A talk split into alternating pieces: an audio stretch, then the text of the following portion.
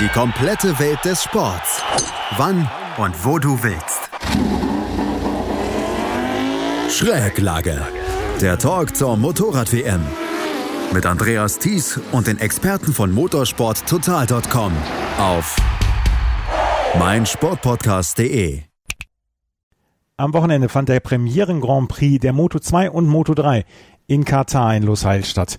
Die MotoGP, darüber hatten wir letzte Woche in unserer ersten Ausgabe von Schräglage zu diesem Grand Prix besprochen, kann nicht antreten, weil die Fahrer in Quarantäne gemusst hätten und das für 14 Tage und deswegen wurde das Rennen der MotoGP nicht ausgetragen. Moto 2 und Moto 3 waren schon länger vor Ort, deswegen konnten diese Rennen ausgetragen werden. Herzlich willkommen zu einer neuen Ausgabe von Schräglage, unserem Motorsport-Talk hier auf meinsportpodcast.de. Wir kümmern uns hier um die Motorrad-WM.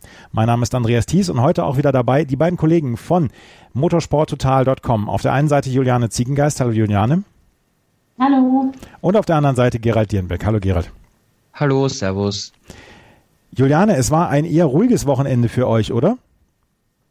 Ja, es war natürlich äh, kein Rennwochenende, wie wir es gewohnt sind oder kennen. So ohne die MotoGP, da fehlt natürlich irgendwie der Hauptakt.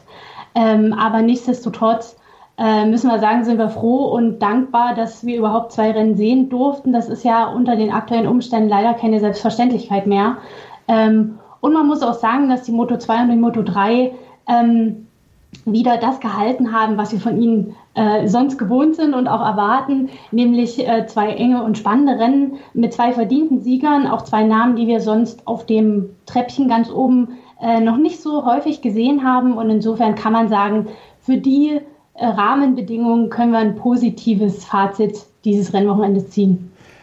Wenigstens etwas. In diesen Zeiten, wo wir mit dem Coronavirus quasi alle ähm, Events abgesagt bekommen, ähm, ist das eine gute Nachricht, dass wir hier zwei Rennen durchgebracht haben. Aber bevor wir über dieses, den Rennausgang sprechen, müssen wir darüber sprechen, dass auch die MotoGP nicht unbedingt untätig war in der letzten Woche. Es gab private Tests in Jerez.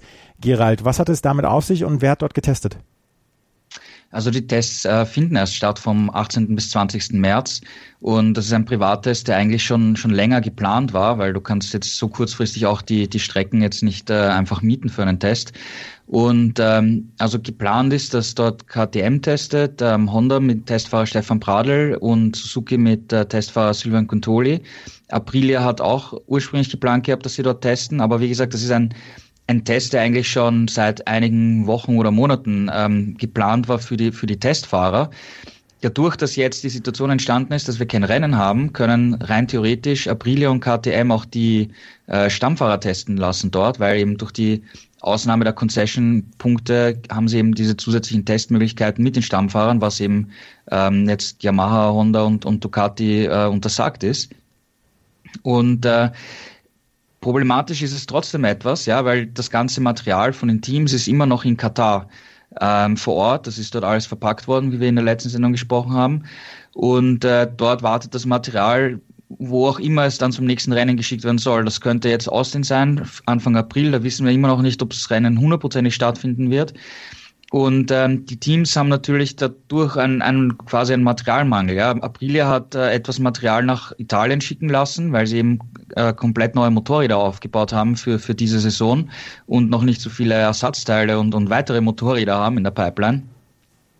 Trotzdem ist es eben fraglich, ob Aprilia zum Beispiel jetzt an dem Test äh, teilnehmen kann, weil Noale ist in, in der Provinz Venetien, wo eben auch dieser Ausreise äh, Stoppverbot ist. Äh, in Italien gilt für einige Regionen, also wir wissen nicht, ob Aprilia dort teilnehmen möchte, äh, teilnehmen kann.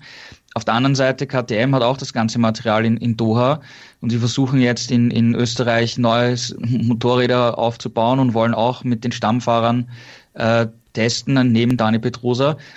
Ob man das jetzt auch in der Kürze der Zeit alles so hinbekommen kann, ist, ist, ist fraglich, aber da ist eben, wie gesagt, ein, ein kleiner privater Test geplant für diese Hersteller. Und äh, Yamaha soll in ähm, Japan testen, ähm, wahrscheinlich auch mit, mit Lorenzo, aber ähm, da ist auch ein bisschen der Mantel des Schweigens. Also da will sich Yamaha nicht so wirklich in die Karten schauen lassen. Aber insgesamt kann man sagen, dass die, die MotoGP-Teams zu Hause in den Fabriken weiterarbeiten, äh, Datenauswertung machen, ähm, Elektronikabstimmungen durch einen Simulator laufen lassen, neue Teile entwickeln äh, und aufbauen für die, für die nächsten Rennen, wann auch immer sie sein werden. Also ganz still steht die MotoGP jetzt trotzdem nicht. Aber welchen Wert hatte denn dieser Test dann jetzt am letzten Wochenende oder in der letzten Woche? Ähm, na, der ist erst, ist erst, äh, wie gesagt, in, in so, einer Woche. Dieser, Entschuldigung. Genau. ähm, also im Prinzip äh, war das ein Test, wie gesagt, der, der schon länger geplant war und äh, äh mit, mit den Testfahrern in erster Linie von, von den besagten Teams. Wenn jetzt natürlich zum Beispiel jetzt KTM auch mit, mit den Stammfahrern testen kann, ist es für die Stammfahrer natürlich ein, ein Vorteil, weil sie eben wieder mal auf einem MotoGP-Motorrad sitzen. Und äh, die anderen Teams, ja, also die anderen Stammfahrer eigentlich von, von Honda, Yamaha, Ducati, die können jetzt nicht MotoGP fahren. Ähm, wir haben jetzt gesehen, dass zum Beispiel die Spanier in der Nähe von Barcelona äh, Motocross gefahren sind. Ähm, auf der Ranch von Valentino Rossi sind sie auch wieder Motocross gefahren. Also die Fahrer versuchen sich so fit zu halten, aber trotzdem äh, nichts kann, kann äh, ein MotoGP-Bike ersetzen. Also wenn du das äh, fahren kannst auf dem MotoGP-Bike, ist jeder Tag, jeder Kilometer wichtig. Ich meine, äh, wenn du jetzt zum Beispiel hernimmst ähm, Tennis, ja, du kannst einem Tennisspieler auch nicht den Tennisschläger wegnehmen und ja. sagen, du trainierst jetzt ohne Tennisschläger einen Monat lang, ja, was, was soll er da machen, ja? ja, ja. Also äh, das ist halt die, die, die schwierige Situation für die Fahrer, dass sie eben auch irgendwie schauen müssen, dass sie überhaupt in, in dem Rhythmus drinnen bleiben dem, und von der Fitness her drinnen bleiben und so weiter. Jerez wird getestet werden und vielleicht dann auch mit den Fahrern, mit den Stammfahrern und ähm, ihr werdet auf motorsporttotal.com natürlich darüber informiert, wie diese Tests dann laufen werden. Aber, wie gesagt, es gab zwei Rennen am letzten Wochenende, der Moto 2 und der Moto 3, die haben einen sehr prominenten Slot bekommen. Und Juliane ähm, ist ja auch mal nicht, nicht so schlecht für die Moto 2 und Moto 3 Fahrer, auch mal so richtig das komplette Spotlight zu bekommen, oder? Ja, auf jeden Fall. Also ich meine, die arbeiten im Endeffekt genauso hart und genauso akribisch daran, äh, ja, irgendwie im Spitzenfeld zu landen und ein Rennen zu gewinnen oder um den Titel zu kämpfen. Und ähm, dass sie jetzt ja äh, sozusagen den zum Hauptakt werden, weil, weil die Königsklasse nicht mit antreten konnte das war äh, für die, glaube ich, auch schon mal ganz schön, wobei sich auch viele geäußert haben, dass es eben schon ein seltsames Gefühl ist. Das Paddock ist halt leer und es fehlt halt irgendwas. Das macht sich natürlich auch bei denen bemerkbar und die hätten sicherlich auch lieber mit allen drei Klassen äh, das Rennwochenende bestritten, so wie sie es gewöhnt sind.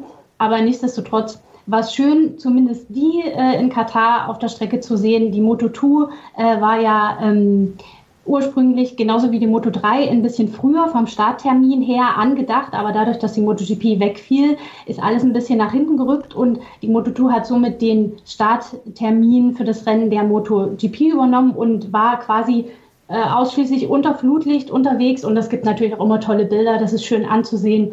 Und wie gesagt, es waren auch zwei wirklich sehenswerte Rennen mit zwei tollen Siegern und auch eine, einem kleinen, wirklich sehr emotionalen Touch in der Moto 2, auf den wir sicherlich noch zu sprechen kommen werden. Also es hat sich auf jeden Fall gelohnt. Jeder, der eingeschaltet hat, wurde nicht enttäuscht. Emotionaler Touch ist schön gesagt, Juliane, denn wir haben eine, ja, so eine kleine Cinderella-Geschichte da gehabt. Tetsuta Nakashima hat das Rennen der Moto 2 Klasse gewonnen. Ich hatte mich ja vorher nochmal informiert. Was hat er denn in den letzten Jahren gemacht? Er ist seit 2013 in der Moto 2, aber immer so ein bisschen unter ferner Liefen gewesen. Ähm, hatte 2013, 2014 gar keine Punkte geholt. 2016 fing es an mit den Punkten. Da ist er mal äh, 20. in der Gesamtwertung 2018 geworden, 14. in der Gesamtwertung letztes Jahr, hat 78 Punkte insgesamt geholt. Also immer eher in der zweiten Reihe gefahren. Jetzt hat er das Rennen gewonnen. Und Gerald, die Cinderella-Geschichte ist die, dass er neun Jahre nach einem seiner großen Idole dann auch gewonnen hatte. Dieses große Idol leider verstorben inzwischen. Ja, du sprichst es an. Ähm, wenn wir uns zurückerinnern, 2010 hat die Moto 2, wurde als neue Klasse damals eingeführt, hat die 250er Klasse abgelöst. Und damals gab es eben zum ersten Mal die Honda Einheitsmotoren, jetzt wird sie mittlerweile mit Triumph Einheitsmotoren gefahren. Und damals wusste halt noch niemand so richtig, wie wird jetzt diese Moto 2 Klasse werden, wie entwickelt sich das. Und dann hat äh, Shoya Tomizawa das Rennen gewonnen, ein unter Anführungszeichen Nobody damals. Und ähm, hat, damit hat eigentlich, glaube ich, damals wirklich keiner gerechnet, war eine Riesenüberraschung. Und äh, leider ist der Japaner dann ähm, später im gleichen Jahr beim ähm, Grand Prix von San Marino in Misano äh, tödlich verunglückt, also von zwei Fahrern überrollt wurde nach einem Sturz. Das war natürlich extrem äh, tragisch, ja, wenn du, wenn du Todesfälle hast. Also das ist sicher eine, eine, eine sehr unvergessene Geschichte. Der erste Sieg damals in Katar, an den kann sich jeder erinnern. Misano, leider die Tragödie, kann sich, glaube ich, auch jeder daran erinnern. Und ähm, Tetsuta Nagashima war ein guter Freund äh, von, von Tomizawa. Ähm, die, die beiden Japaner waren, waren wirklich gut befreundet und Tomi, äh, Nagashima hat gemeint, er hat auch viel gelernt von, von Tomizawa. Und äh, bisher war Nagashima noch nie auf dem Podium in seiner kompletten Karriere. Und als ihn Ayo KTM unter Vertrag genommen hat, haben viele gemeint, hm, warum nimmt man jetzt Nagashima? Ist das wirklich so ein absoluter Topfahrer? Denn wir wissen ja, dass Ayo eins der absoluten Top-Teams ist. Die, die wollen Weltmeisterschaften gewinnen, Rennen gewinnen. Und dann hat man sich für Nagashima entschieden. Und ich glaube auch äh, vor dem Rennen gestern ähm, hat, glaube ich, kaum jemand äh, Nagashima auf dem Zettel gehabt, dass er aufs Podium fährt oder das Rennen gewinnt. Ja? Also wenn wer auf ihn gewettet hat, der ist sicher jetzt ein reicher Mann, keine Ahnung. Ähm, und dass er dann natürlich genau an der gleichen Stelle, wo eben damals äh, Tomizawa seinen ersten Sieg gefeiert hat, jetzt auch das Rennen gewonnen hat und vor allem in der Schlussphase so souverän ähm, diktiert hat, die Pace am, am Ende. Ähm, sehr beeindruckend, sehr emotionale Szenen. Ähm, man hat gesehen, im Paddock sind noch einige Tränen geflossen. Also das war dann schon eine, eine sehr emotionale Geschichte, die wir da erlebt haben. Juliane, Gerald hat es gerade angesprochen, das Team von ähm, Nagashima möchte in diesem Jahr Weltmeister werden. Dass der Sieg jetzt von Nagashima kam, das war dann doch eher eine Überraschung, äh, gerade auch wegen seiner Vorgeschichte in den letzten Jahren, dass er eher ein Mitfahrer war in der Moto 2. Wie zufällig beziehungsweise wie kam denn dieser Sieg zustande gestern äh, bei Nagashima, dass er dieses Rennen gewinnen konnte? Also es war schon überraschend und es hat sich auch ehrlich gesagt erst in der zweiten Rennhälfte angedeutet. Er ist ja nur von Startplatz 14 losgefahren, also im Qualifying lief es nicht so gut für ihn. Er war dann aber am Sonntag im Qualifying schnell, äh, im Warm-up schnellster und äh, im Rennen ist er wie gesagt von 14 losgefahren und äh, war in der ersten Rennhälfte gar nicht so auffällig. Da hat mehr oder weniger Marini das Rennen bestimmt, hat vom Start weg angeführt und äh, konnte sich zwar nicht merklich absetzen, aber sah eigentlich relativ komfortabel aus in dem, was er macht. Ähm, aber so zur Mitte des Rennens hat sich das Ganze so ein bisschen gedreht. Nagashima hat sich so, lang, so langsam aber sicher an die Spitzengruppe rangepirscht und da dann Platz für Platz, Runde um Runde gut gemacht. Und für Marini ging es mehr oder weniger dann ab einem bestimmten Zeitpunkt rückwärts. Wahrscheinlich äh, hat er sein Reifenmanagement nicht wirklich hingehauen. Und so hat sich das Blatt dann gewendet. Nagashima hat dann, wenn mich nicht alles täuscht, so ungefähr drei Runden vor Schluss den Angriff auf die Spitze gewagt und ist dann auch tatsächlich auf einmal davongezogen. Also er konnte dann so eine Lücke von mehr als einer Sekunde rausfahren und die hat er auch souverän bis ins Ziel gebracht. Also hat dann quasi in der zweiten Rennhälfte wirklich nochmal so einen zweiten Frühling erlebt und äh, andere, alle anderen stehen lassen. Und das war schon wirklich beeindruckend und man muss sagen, er scheint sich da im AYO-Team wirklich wohl zu fühlen, wobei man auch wenn er jetzt nach diesem einen Rennen, nach diesem Rennsieg natürlich die WM anführt, sagen muss, das ist jetzt Katar, das ist nicht prototypisch für den Rest der Saison, aber er hat auf jeden Fall mal ein Achtungszeichen gesetzt und gezeigt, mit mir ist ja auch zu rechnen. Und ich meine, so ein, so ein Saisonstart mit dem neuen Team, so richtig viel besser kann es ja nicht laufen, oder? Das stimmt. Also ich glaube, das ist, das kann natürlich auch so eine Initialzündung für eine richtig gute Saison sein. Ähm, also wenn man in einem neuen Team ankommt und gleich so abliefern kann, obwohl man im Qualifying eigentlich nur auf Platz 14 gelandet ist. Also man muss sich ja dann auch schon erstmal durchs Feld kämpfen. Ähm, das ist schon äh, ein Sieg mit Ansage und das kann natürlich so einen Knoten zum Platzen bringen. Gerade wie Gerald es schon gesagt hat, er stand noch nie auf dem Podium, jetzt gleich ein Sieg und dann noch mit dieser emotionalen Geschichte. Tomisawa, der da vor äh, zehn Jahren gewonnen hat. Also das, das ist natürlich eine Geschichte, die schreibt irgendwie nur der Sport und es ist wirklich schön anzusehen. Auf jeden Fall, dieses Rennen hat äh, Tetsuda Nagashima gewonnen. Auf den Plätzen zwei und drei auf dem Podium waren zwei alte Bekannte, Lorenzo Baldassari und Enea Bastianini. Ähm, Gerald, ist das ein Zeichen, dass wir auch die beiden in diesem Jahr mit auf jeden Fall auf der Gesamtwertungsliste haben müssen? Schwer zu sagen, ehrlich gesagt, weil wenn wir uns erinnern können, Baldassare hat im vergangenen Jahr in, in Katar gewonnen ja. und war in den ersten Rennen so super stark, dass man geglaubt hat, er ist der WM-Favorit und danach ging gar nichts mehr. Und jetzt hat er seit, ja, sagen wir, seit sieben Monaten erstmals wieder einmal einen richtigen guten Ausreißer nach oben, ein starkes Rennen. Ähm, Bastia, Bastianini äh, finde ich interessant, weil er ist ja auch äh, letztes Jahr die Rookie-Saison gefahren, hat sich eigentlich doch recht schwer getan und hat jetzt wirklich einmal gezeigt, dass, es, dass es auch in der Moto 2 Klasse kann. Also Bastianini bin ich wirklich gespannt, wie er, wie er sich, wie er sich weiter entwickeln wird über die Saison, aber eben wie Juliane gesagt hat, Katar ist, ist ein, ein sehr spezielles Rennen, ja, vor allem ähm, nicht nur unter Flutlicht, sondern auch eben mit, mit der Wüste, die in der Nähe ist, der teilweise Dreck auf die Strecke spiel, spült, der die unterschiedlichen Temperaturen am, und so am Nachmittag ist es extrem heiß bei den freien Trainings, am Abend beim Qualifying und beim Rennen ist es wieder deutlich kühler. Ähm, also man hat da nicht wirklich konstante Bedingungen, also es ist eine sehr atypische Rennstrecke und Situation eigentlich, woraus man eigentlich relativ wenig für den, für den weiteren Saisonverlauf schließen kann. Lorenzo Baldassare, wir haben letzte, letztes Jahr haben wir sehr häufig über ihn gesprochen, weil er die ersten Rennen beherrscht hatte und dann ja quasi einen richtigen Einbruch hatte. Und Enea Bastianini auf Platz drei, Joe Roberts auf Platz vier, auch der letztes Jahr eher unter ferner liefen, in diesem Jahr mit einem neuen Team, dann gleich mit, mal mit Platz vier. Lasst uns über die deutschsprachigen Fahrer sprechen. Lasst uns über Marcel Schrötter sprechen. Der hat, ähm, Juliane, das ist so ein bisschen ein Déjà-vu, so, so seine 2019-Platzierung wieder gehabt, Platz 7. Man hat das Gefühl, es kommt, es geht nicht weiter nach vorne, aber auch weiter nach hinten geht's auch nicht so richtig. Ja, also es war, war jetzt ähm, wahrlich kein Saisonauftakt nach Maß, äh, weder für Schrötter noch für seinen Teamkollegen Tom Lütti. Ähm, man muss aber sagen, äh, es war so ein bisschen Schadensbegrenzung, wenn man sich die Ausgangssituation anguckt. Er war ja im Qualifying ähm, nicht direkt in Q2 eingezogen, also musste in der ersten Quali-Session ran äh, und hat dort äh, die Bestzeit gefahren und dann im zweiten Qualifying konnte er die aber nicht mehr, nicht mehr schaffen. Mit der Bestzeit aus dem Q1 wäre Schrötter nämlich, äh, glaube ich, Fünfter oder Sechster gewesen in der Startaufstellung. Ähm, am Ende ist nur Startplatz 13 rausgesprungen und das ist natürlich jetzt keine optimale Ausgangsvoraussetzung für ein starkes Rennen. Gut, wenn man sich Nagashima anguckt, sieht man, es geht auch. Aber für Schretter ging es tatsächlich am Start erstmal nach hinten. Äh, denn äh, so in den Positionskämpfen, in dem Gerangel im Mittelfeld, da hat er sich, glaube ich, noch nie so wohl gefühlt. Und es gab wohl auch die eine oder andere Berührung. Er hatte auch so ein paar kritische Worte äh, für Fabio Di Gianantonio äh, gefunden, mit dem er sich wohl einige Runden rumärgern musste. Und da verliert man halt einfach Zeit. Und da verliert man den Anschluss ans Spitzenfeld und den dann wieder zuzufahren, wenn die Pace, das eigene Tempo eh nicht das Beste ist im Vergleich zu den Spitzenleuten. Das ist natürlich ein Ding der Unmöglichkeit und insofern muss man sagen, hat er noch das Beste aus der Situation gemacht.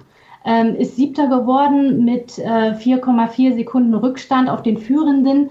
Ähm, ja, also er muss auf jeden Fall es hinkriegen, im Qualifying sich besser zu positionieren, denn dann macht er sich selber das Rennen schon mal per se leichter, äh, sich dann halt immer wieder darüber ärgern zu müssen, dass man sich erstmal mit den ganzen Konkurrenten im Mittelfeld rum, rum ärgern muss. Das bringt dann halt auch nichts. Also hätte, wäre, wenn, äh, muss das Qualifying wenn es zählt, auf den Punkt bringen und dann kann er auch zeigen, was er im Rennen kann. Denn tatsächlich ist er dann in der Schlussphase Runden gefahren, die mit Rundenzeiten gefahren, die mit denen von Nagashima vergleichbar waren. Also insofern, ähm, es kann besser sein, wenn die Ausgangsposition eben auch stimmt.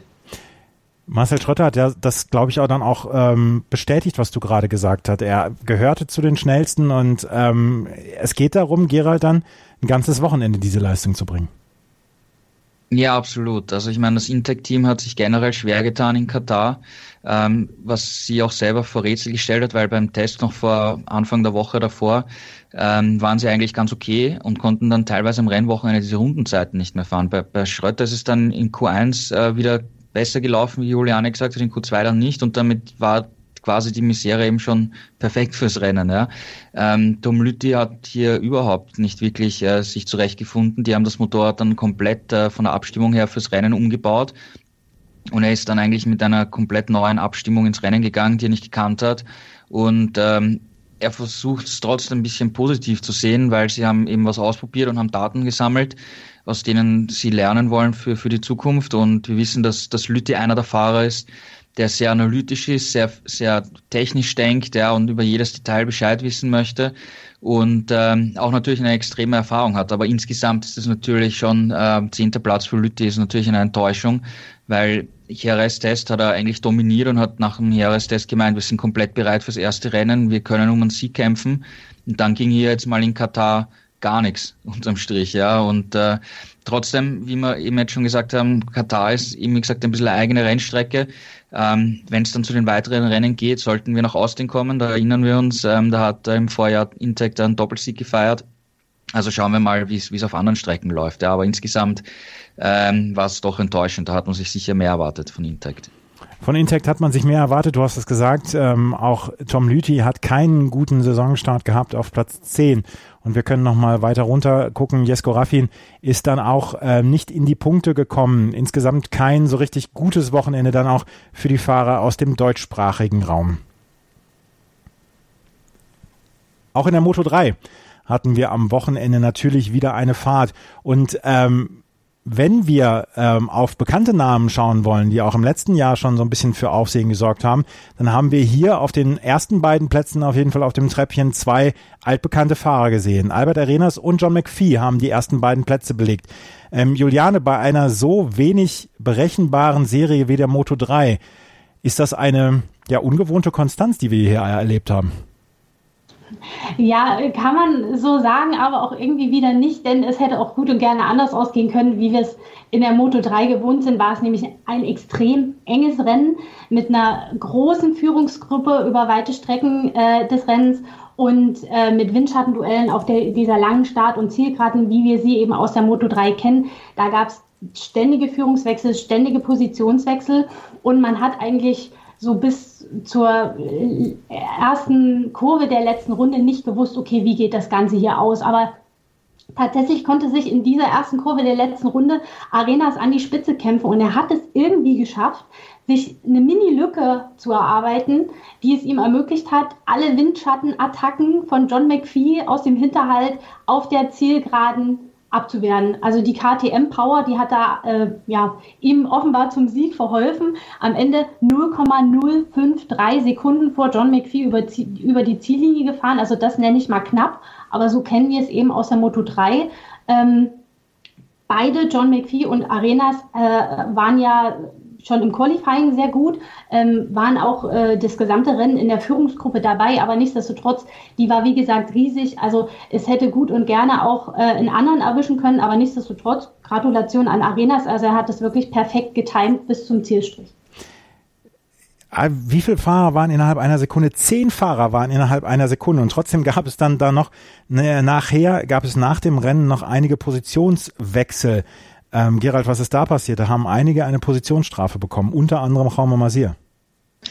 Ja, also Jaume Masir hat das, das Podest verloren, weil er ist eigentlich als Dritter über die Ziellinie gefahren und äh, für ihn war das natürlich extrem bitter, weil er ist eigentlich schon äh, ins Park Fermé gerollt, ja, um, um dann auf das Podium zu klettern und zu feiern und dann haben ihm die Offiziellen gesagt, nein, nein, du hast eine Strafe und wirst zurückversetzt und Ayo Gura ist in der Box schon gesessen als Vierter und er hat gesagt, und ist halt dort gesessen und dann kommen seine Teammitglieder und sagen, hey komm, du kannst aufs Podium kommen. Ja? Also ähm, das einen freut, ist das anderen leid und umgekehrt, wie man auch immer so sagt. Und ähm, im Prinzip, äh, Juliane hat es gesagt, man wusste einfach bis zum Schluss eigentlich nicht wirklich, wie es ausgeht. Und Moto 3 spannend, extrem viele Zweikämpfe, Duelle, überall Überholmanöver. Und in der letzten Runde sind ein paar Fahrer eben neben die Strecke gefahren, ganz wenig, auch wenn es nur wirklich Millimeter oder Zentimeter waren. Aber wenn du die Track Limits missachtest, dann wirst du bestraft und das ist, hat dann in, zum Schluss in der letzten Runde einige Fahrer betroffen. Deswegen hat sich das Ergebnis dann nochmal ähm, etwas, etwas verändert. Ja, ähm, ist Moto 3, ja, so geht's dort zu. Ja, so geht's dort zu. Wie gesagt, innerhalb von einer Sekunde waren zehn Fahrer und dann haben vier Fahrer haben noch eine Positionsstrafe bekommen, unter anderem ähm, Jaume Mazia, dann haben Gabriel Rodrigo und Jeremy Alcoba haben noch eine ähm, Strafe bekommen und auch auf Platz zehn ähm, dann Raul Fernandes, der auch eine Position nach hinten versetzt worden ist. So ist das ganze Bild ein wenig ja ähm, verschoben worden, aber innerhalb von einer Sekunde, das wäre auch nicht aufgefallen, hätte man diese Strafen nicht vergeben, dann wäre es ein ähnliches Ergebnis gewesen. Ähm, Juliane, lass uns über die deutschsprachigen Fahrer dann auch nochmal sprechen. Maximilian Kofler, Dirk Geiger waren dabei. Ähm, wie sind die ab, wie haben die abgeschnitten? Ja, also man muss sagen, äh, beide sind ja Rookies, äh, haben zwar schon äh, die eine oder andere Wildcard, Wildcard in der Moto 3 absolviert, aber ähm, äh, ja, haben jetzt nicht so sonderlich viel Erfahrung jetzt so an diesen Rennwochenenden und es war ein schwerer Einstand, muss man sagen. Also das, das, der Abstand zur Spitze war schon relativ groß. Maximilian Kofler ist am Ende als 27. ins Ziel gekommen, Dirk Geiger als letzter. Ähm, äh, mit 41 Sekunden Rückstand bei Geiger und mit äh, knapp 30 Sekunden bei äh, Kofler. Das ist natürlich schon äh, eine Menge. Ähm, nur muss man sagen, gut, die, die genießen vielleicht noch ein bisschen Welpenschutz, aber nichtsdestotrotz müssen sie sich natürlich auch dem Vergleich der anderen Rookies stellen. Und da gibt's ja äh, in diesem Jahr in der Moto 3 einige. Ähm, wir haben zum Beispiel mit Jeremy Alcoba einen, der ist Siebter geworden im Rennen, eigentlich äh, Sechster, weil er auch so eine Positionsstrafe bekommen hat. Wir haben auch Carlos Tatay, der ist zwar nur 21. geworden, war aber im Qualifying recht gut. Also an diesen Maßstäben müssen sie sich messen und da fehlt eben noch was, um überhaupt im Mittelfeld anzukommen. Aber äh, ja, es wird die Zeit zeigen, wie sich, wie sich da beide mit ihren neuen Maschinen und in ihren neuen Teams zurechtfinden. Aber äh, für fürs erste Rennen äh, hatten sich beide, glaube ich, ein bisschen mehr ausgerechnet. Aber man muss eben erstmal kleine Brötchen backen als kompletter Neuankömmling. Äh, insofern wollen wir da jetzt erstmal die Ruhe bewahren und gucken, wie sich das weiterentwickelt. Ich bewahre auf jeden Fall die Ruhe. Ähm, dieses Rennen ist jetzt vorbei, Katar, und jetzt ist für alle erstmal eine längere Pause, weil, wir haben schon drüber gesprochen, der Grand Prix in Thailand auf jeden Fall ausfallen wird, auch für Moto 2 und Moto 3. Und wir werden erst in Austin wieder ein äh, Rennwochenende haben. Hoffentlich werden wir das haben. Das müssen wir zu diesem Zeitpunkt sagen, weil wir können im Moment noch nichts voraussagen, was die nächsten Wochen und Monate bringen wird. Ähm, Gerald, wir haben schon drüber gesprochen, die Teams in Jerez testen. Was machen die kleineren Klassen? Können die auch testen? Ähm, nein, die werden nicht testen. Also da wird auch das Material genauso wie jetzt das MotoGP-Material äh, verpackt werden in Katar und dort ähm, in Transportboxen für, für den äh, Flieger ähm, warten. Und dann muss man eben abwarten, geht's nach Austin, geht's nicht nach Austin, geht's nach Argentinien. Ähm, das wird sich in dieser Woche, spätestens Anfang nächster Woche muss sich das entscheiden. Also da wird, wird abgewartet, die Fahrer ähm, fliegen nach Hause.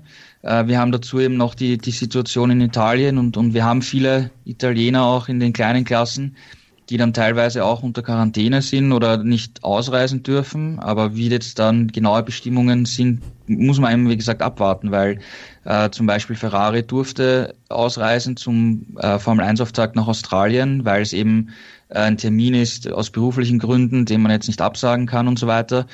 Also da gibt's doch momentan ähm, Ausnahmebestimmungen.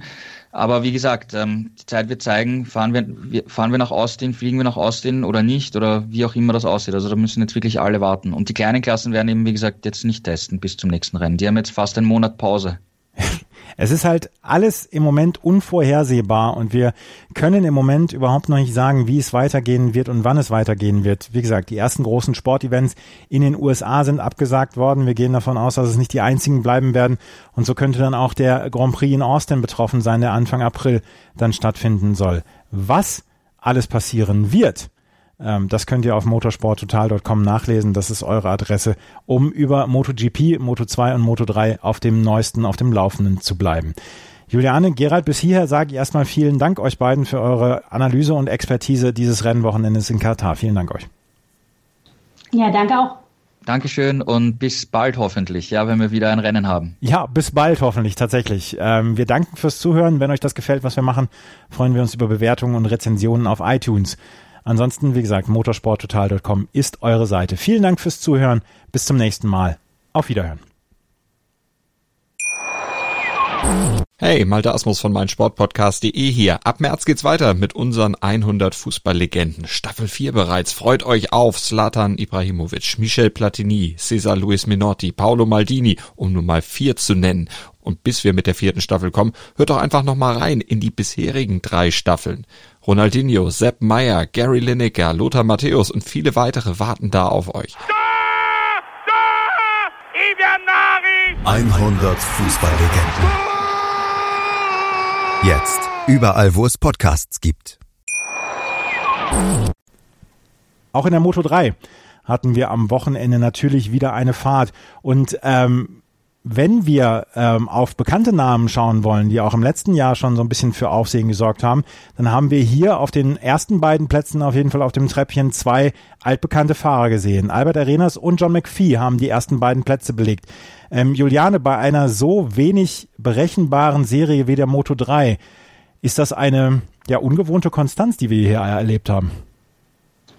Ja, kann man so sagen, aber auch irgendwie wieder nicht, denn es hätte auch gut und gerne anders ausgehen können, wie wir es in der Moto 3 gewohnt sind, war es nämlich ein extrem enges Rennen mit einer großen Führungsgruppe über weite Strecken äh, des Rennens und äh, mit Windschattenduellen auf der, dieser langen Start- und Zielgeraden, wie wir sie eben aus der Moto 3 kennen. Da gab es ständige Führungswechsel, ständige Positionswechsel und man hat eigentlich so bis zur äh, ersten Kurve der letzten Runde nicht gewusst, okay, wie geht das Ganze hier aus. Aber tatsächlich konnte sich in dieser ersten Kurve der letzten Runde Arenas an die Spitze kämpfen und er hat es irgendwie geschafft, sich eine Mini-Lücke zu erarbeiten, die es ihm ermöglicht hat, alle Windschattenattacken von John McPhee aus dem Hinterhalt auf der Zielgeraden abzuwehren. Also die KTM Power, die hat da äh, ja, ihm offenbar zum Sieg verholfen. Am Ende 0,053 Sekunden vor John McPhee über, über die Ziellinie gefahren. Also das nenne ich mal knapp, aber so kennen wir es eben aus der Moto 3.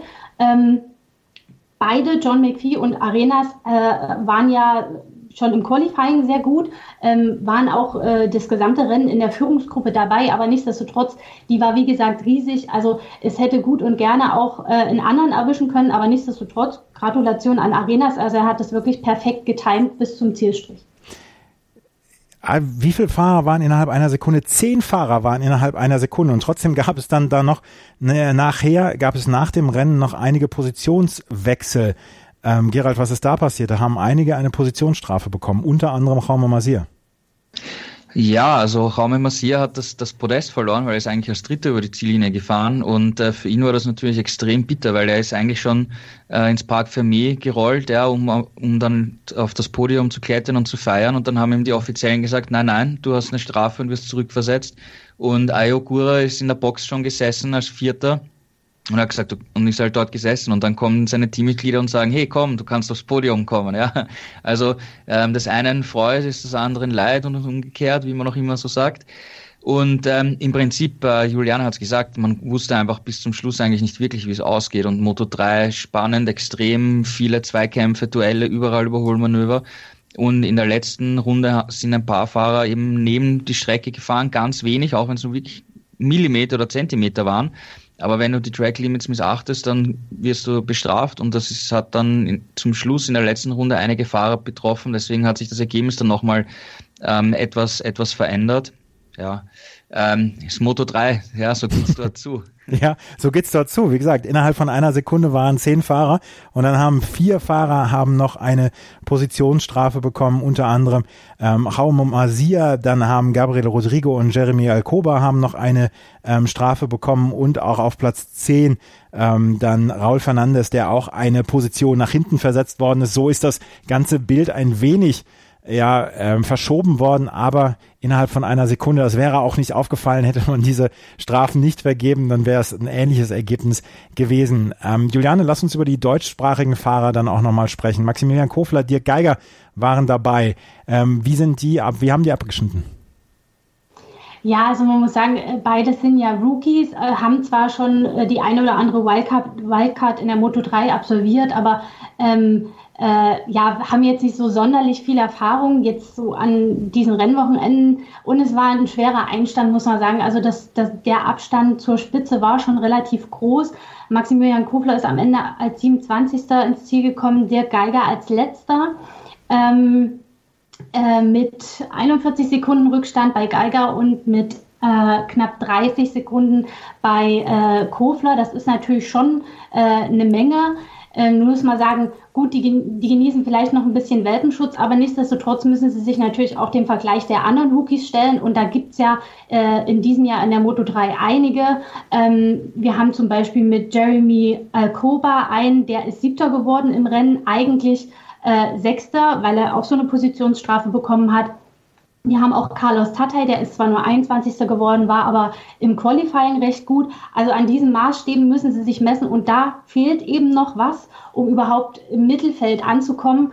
Aber äh, ja, es wird die Zeit zeigen, wie sich, wie sich da beide mit ihren neuen Maschinen und in ihren neuen Teams zurechtfinden.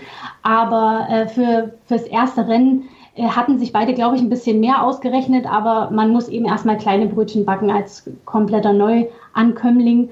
Äh, insofern wollen wir da jetzt erstmal die Ruhe bewahren und gucken, wie sich das weiterentwickelt. Ich bewahre auf jeden Fall die Ruhe. Ähm, dieses Rennen ist jetzt vorbei, Katar, und jetzt ist für alle erstmal eine längere Pause, weil wir haben schon drüber gesprochen, der Grand Prix in Thailand auf jeden Fall ausfallen wird, auch für Moto 2 und Moto 3. Und wir werden erst in Austin wieder ein äh, Rennwochenende haben. Hoffentlich werden wir das haben. Das müssen wir zu diesem Zeitpunkt sagen, weil wir können im Moment noch nichts voraussagen, was die nächsten Wochen und Monate bringen wird. Ähm, Gerald, wir haben schon drüber gesprochen, die Teams in Jerez testen. Was machen die kleineren Klassen? Können die auch testen? Ähm, nein, die werden nicht testen. Also da wird auch das Material genauso wie jetzt das MotoGP-Material äh, verpackt werden in Katar und dort ähm, in Transportboxen für, für den äh, Flieger ähm, warten. Und dann muss man eben abwarten, geht's nach Austin, geht's nicht nach Austin, geht's nach Argentinien. Ähm, das wird sich in dieser Woche, spätestens Anfang nächster Woche muss sich das entscheiden. Also da wird, wird abgewartet, die Fahrer ähm, fliegen nach Hause. Äh, wir haben dazu eben noch die, die Situation in Italien und, und wir haben viele Italiener auch in den kleinen Klassen, die dann teilweise auch unter Quarantäne sind oder nicht ausreisen dürfen. Aber wie jetzt dann genaue Bestimmungen sind, muss man eben, wie gesagt, abwarten, weil äh, zum Beispiel Ferrari durfte ausreisen zum äh, Formel-1-Auftakt nach Australien, weil es eben äh, ein Termin ist aus beruflichen Gründen, den man jetzt nicht absagen kann und so weiter. Also da gibt's doch momentan ähm, Ausnahmebestimmungen. Aber wie gesagt, ähm, die Zeit wird zeigen, fahren wir, fahren wir nach Austin, fliegen wir nach Austin oder nicht oder wie auch immer das aussieht. Also da müssen jetzt wirklich alle warten. Und die kleinen Klassen werden eben, wie gesagt, jetzt nicht testen bis zum nächsten Rennen. Die haben jetzt fast einen Monat Pause. Es ist halt alles im Moment unvorhersehbar und wir können im Moment überhaupt noch nicht sagen, wie es weitergehen wird und wann es weitergehen wird. Wie gesagt, die ersten großen Sportevents in den USA sind abgesagt worden. Wir gehen davon aus, dass es nicht die einzigen bleiben werden. Und so könnte dann auch der Grand Prix in Austin betroffen sein, der Anfang April dann stattfinden soll. Was alles passieren wird, das könnt ihr auf motorsporttotal.com nachlesen. Das ist eure Adresse, um über MotoGP, Moto2 und Moto3 auf dem neuesten, auf dem Laufenden zu bleiben. Juliane, Gerald, bis hierher sage ich erstmal vielen Dank euch beiden für eure Analyse und Expertise dieses Rennwochenendes in Katar. Vielen Dank euch. Ja, danke auch. Dankeschön und bis bald hoffentlich, ja, wenn wir wieder ein Rennen haben. Ja, bis bald hoffentlich, tatsächlich. Ähm, wir danken fürs Zuhören. Wenn euch das gefällt, was wir machen, freuen wir uns über Bewertungen und Rezensionen auf iTunes. Ansonsten, wie gesagt, motorsporttotal.com ist eure Seite. Vielen Dank fürs Zuhören. Bis zum nächsten Mal. Auf Wiederhören. Die komplette Welt des Sports. Wann und wo du willst. Schräglage. Der Talk zur Motorrad-WM. Mit Andreas Thies und den Experten von motorsporttotal.com auf meinsportpodcast.de.